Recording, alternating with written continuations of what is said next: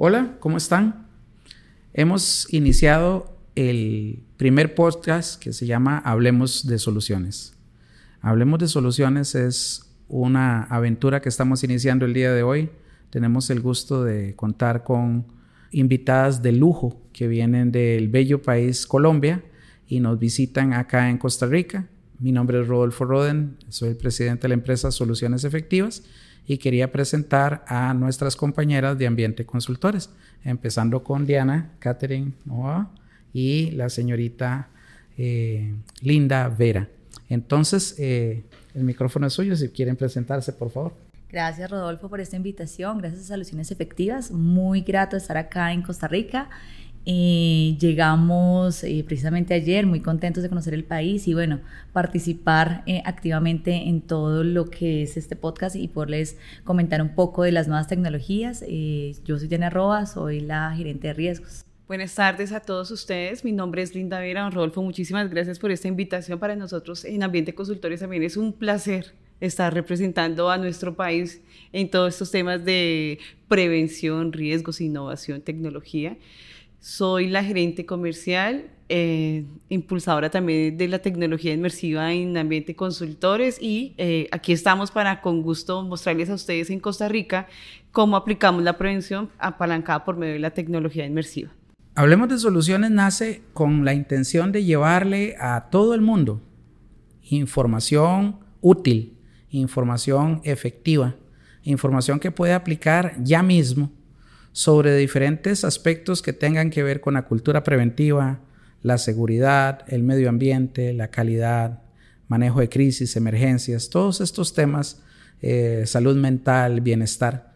Entonces, el día de hoy vamos a estar conversando acerca de cómo la tecnología contribuye en conectar con las personas para efectos de formación, aprendizaje y qué tecnologías hay eh, innovadoras o disruptivas que, pueden fomentar o acelerar aprendizajes exitosos eh, en un ambiente vivencial o lúdico.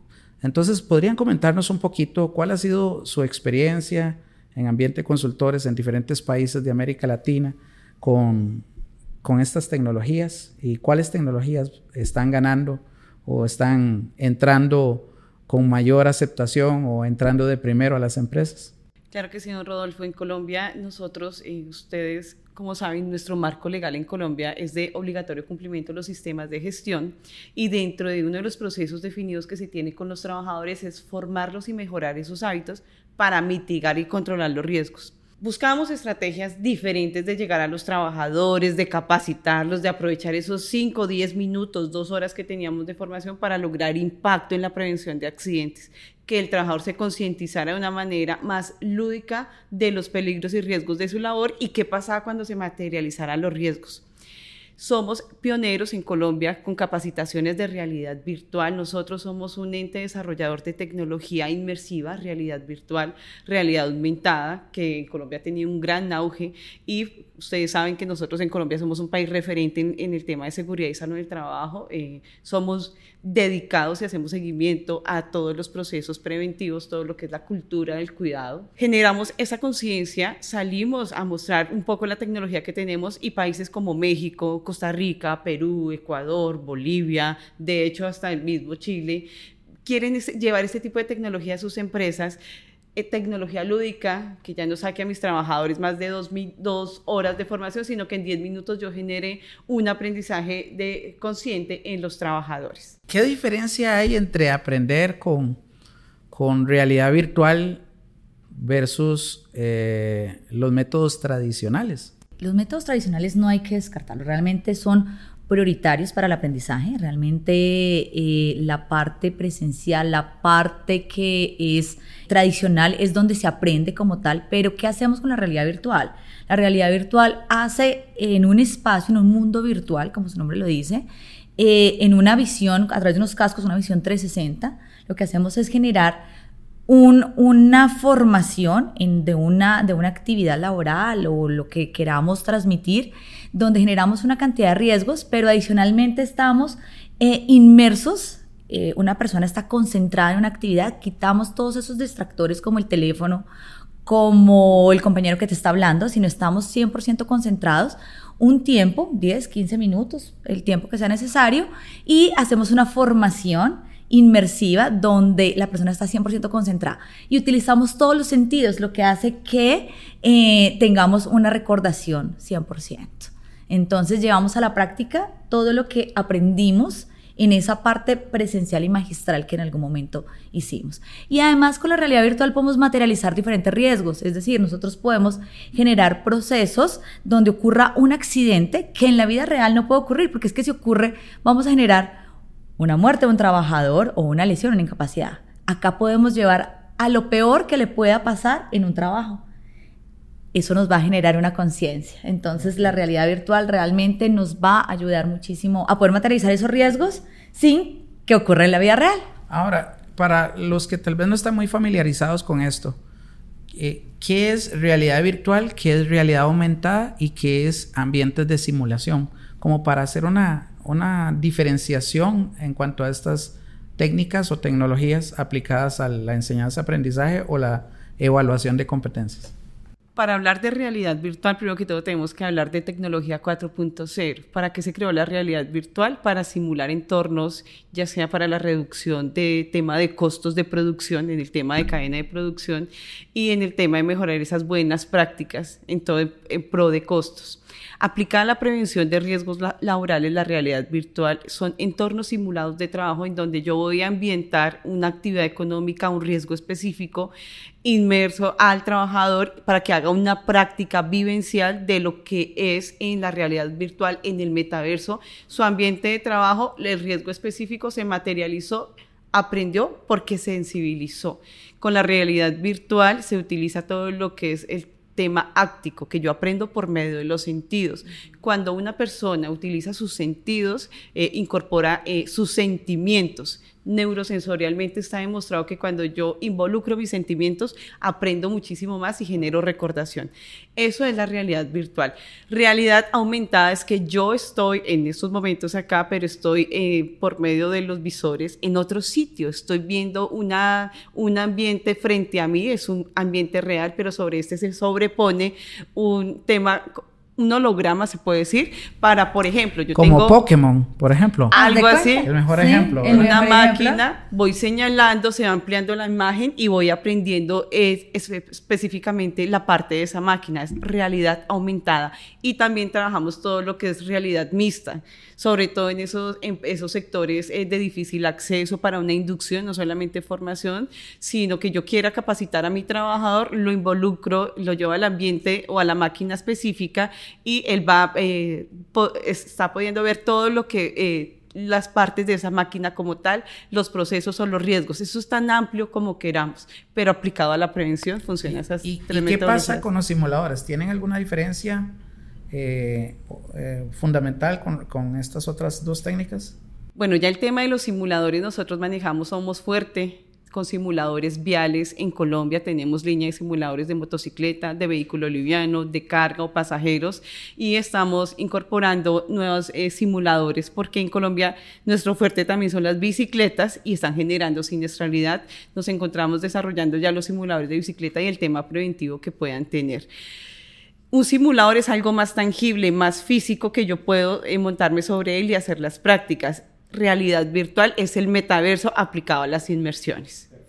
¿Qué tenemos, por ejemplo, con los simuladores? Los simuladores eh, que de pronto no se puede simular en este momento eh, con la realidad virtual. Con un simulador, por ejemplo, de carga, nosotros podemos simular una tractomula con transporte de líquidos y con el simulador el simulador como tiene una plataforma de movimiento, va con unos eh, televisores con una visual de 180 grados, eh, podemos simular con, el, con, el, con la máquina como tal si eh, el vehículo de transporte va cargado con líquido o sin líquidos. Podemos llevar unas formaciones mucho más amplias en los simuladores, es decir, un tiempo de formación de 45 minutos de una hora, donde los estamos llevando a diferentes riesgos, eh, donde podemos hacer ascensos en carreteras, porque de una manera se comporta un vehículo subiendo o bajando, no se comporta igual, por lo menos nosotros en Latinoamérica que tenemos una geografía bastante diversa, donde tenemos montañas, donde tenemos mares, donde tenemos ríos, tenemos que hacer ascenso, eh, descenso, eh, vehículos a, nivel del, del mar y no se comportan de la misma manera. Un simulador sí nos da esa especificidad. Muy bien. Este, el tema de los simuladores es un tema que, que no es tan nuevo, ¿verdad? Los pilotos, por ejemplo, los astronautas y toda la parte aeroespacial ha tenido, ha tenido desde hace muchos años éxito entrenando personas y ahora eso se ha divulgado más en el mundo laboral y ahora la tecnología está más cercana. Ahora, pensando un poco en el colega que está en las empresas, el, responsable de seguridad, salud en el trabajo, el responsable de formación, y capacitación y desarrollo del personal, el, responsable de mejora continua y, las personas que ya están tratando de hacer algo innovador en su compañía. ¿Será muy difícil incorporar estas tecnologías a, su, a su portafolio de actividades? Eh, ¿requerirán mucha tecnología para poder hacerlo o es algo que se puede implementar rápidamente, eh, como dicen, de un solo tiro, decimos en Costa Rica? Anteriormente sí era imposible mirar el tema de realidad virtual porque no son desarrollos económicos, son costosos, pero ya son más asequibles a cualquier empresa. De hecho, tenemos eh, diversidad de clientes, actividades económicas. Esto es tan amplio como ustedes lo quieran tener. ¿Qué requiere una empresa para hacer actividades de realidad virtual? Un espacio 3x3 libre para que la persona pueda hacer la actividad y corriente de energía. No se necesita ni siquiera red Wi-Fi en caso de. ¿Qué más requiere? Que tengan todas las ganas de llevar cosas innovadoras a las compañías, lúdicas. Nosotros hacemos jornadas formativas diarias en donde involucramos inversiones de 10, 15 minutos. Está demostrado que la realidad virtual con 15 minutos de inversión es lo mismo que capacitar a una persona magistralmente 8 horas. Va a generar antes mayor recordación porque conoció los riesgos de su labor como tal se hace una planeación, nosotros vamos directamente a las compañías con un equipo portátil importante acá, acompañado de instructores idóneos que conocen de riesgos y la prevención, porque todavía esto no está robotizado, que el trabajador se autocapacitó y es autodidacta, sino que nosotros al final la capacitación, aunque la tecnología tiene una métrica de resultado y una evaluación, el instructor refuerza esa, esa formación dependiendo cómo le fue al trabajador y su experiencia, con eh, una retroalimentación de su experiencia como tal, a fin de corregir esos errores que puede tener o confusiones que puede tener el trabajador como tal. Entonces, yo puedo, dentro de mi programa actual, generar, por ejemplo, para arrancar alguna actividad, como cuando tenemos una feria de la salud, una feria de seguridad y salud en el trabajo, eh, alguna actividad de fin de semana, un team building o etcétera.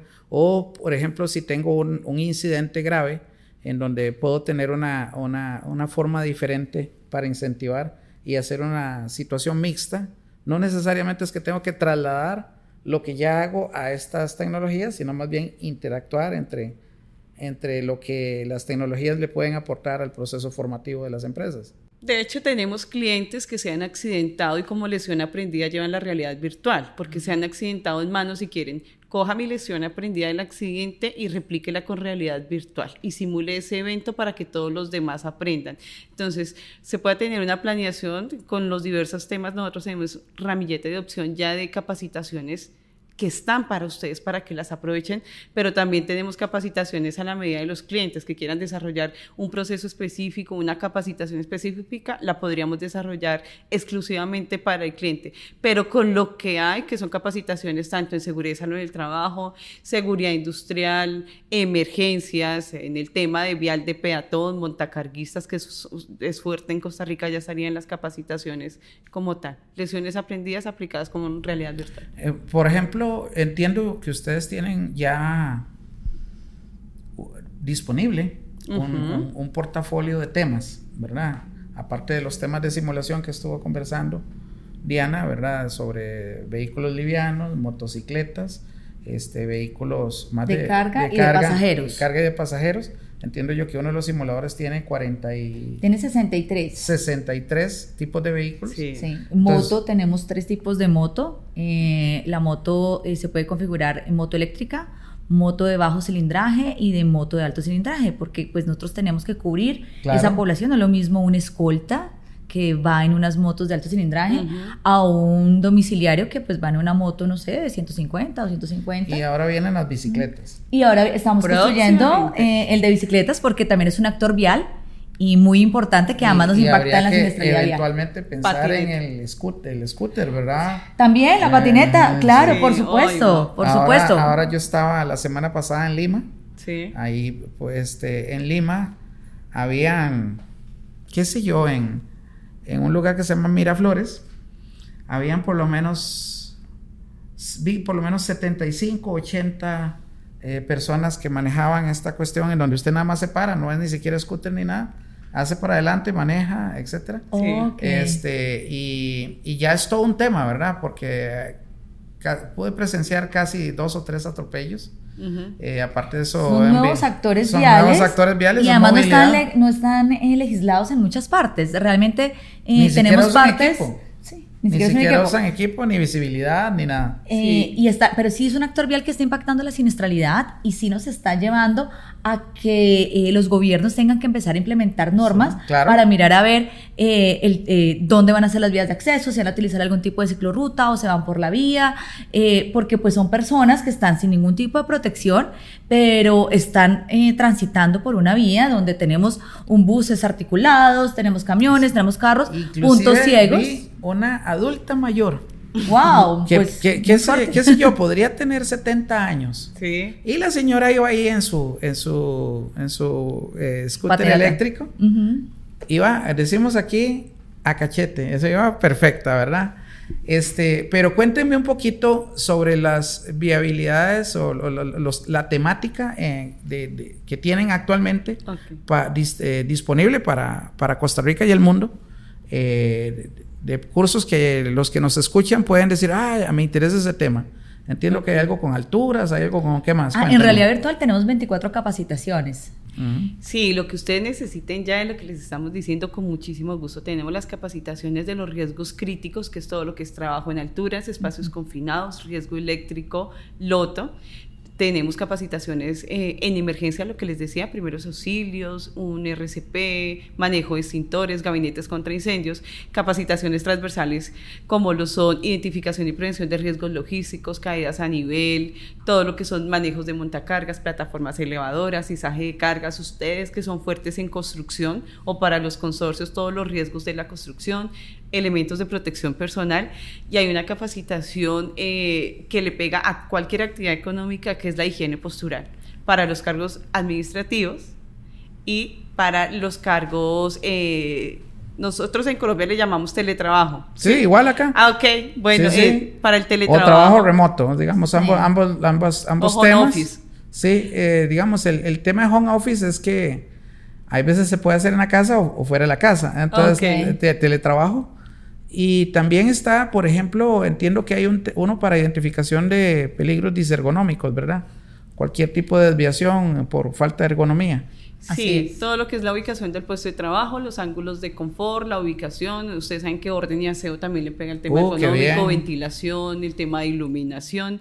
Son capacitaciones muy completas. ¿Cuánto puede durar la capacitación de higiene postural o cualquiera de nuestras capacitaciones duran alrededor de 10 minutos, 20 minutos, son modulares, yo puedo trabajar trabajo en alturas, pero puedo meter un poco de la capacitación de cuidado en manos, las lesiones en manos son considerables eh, eh, pues en nuestros países por todo el tema de la industria, el sector de manufactura, el sector de la construcción. Ahora, si hubiera algún cliente, por ejemplo, estoy pensando acá en el sector agrícola es importante, tenemos la gente de, caña de azúcar, la gente de piña.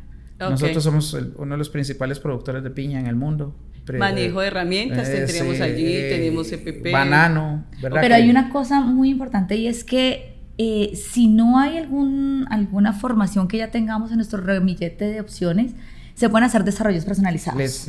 ¿Sí? Entonces, si vamos a algún sector agrícola, pesca, eh, bueno, podemos desarrollar una formación, no sé, si me ocurre en este momento, motosierras, claro, eh, manejo de, herramientas. También está el tema de, exposición al sol, ¿verdad? Que es ya, ya, ya viene a ser un problema global para los trabajadores.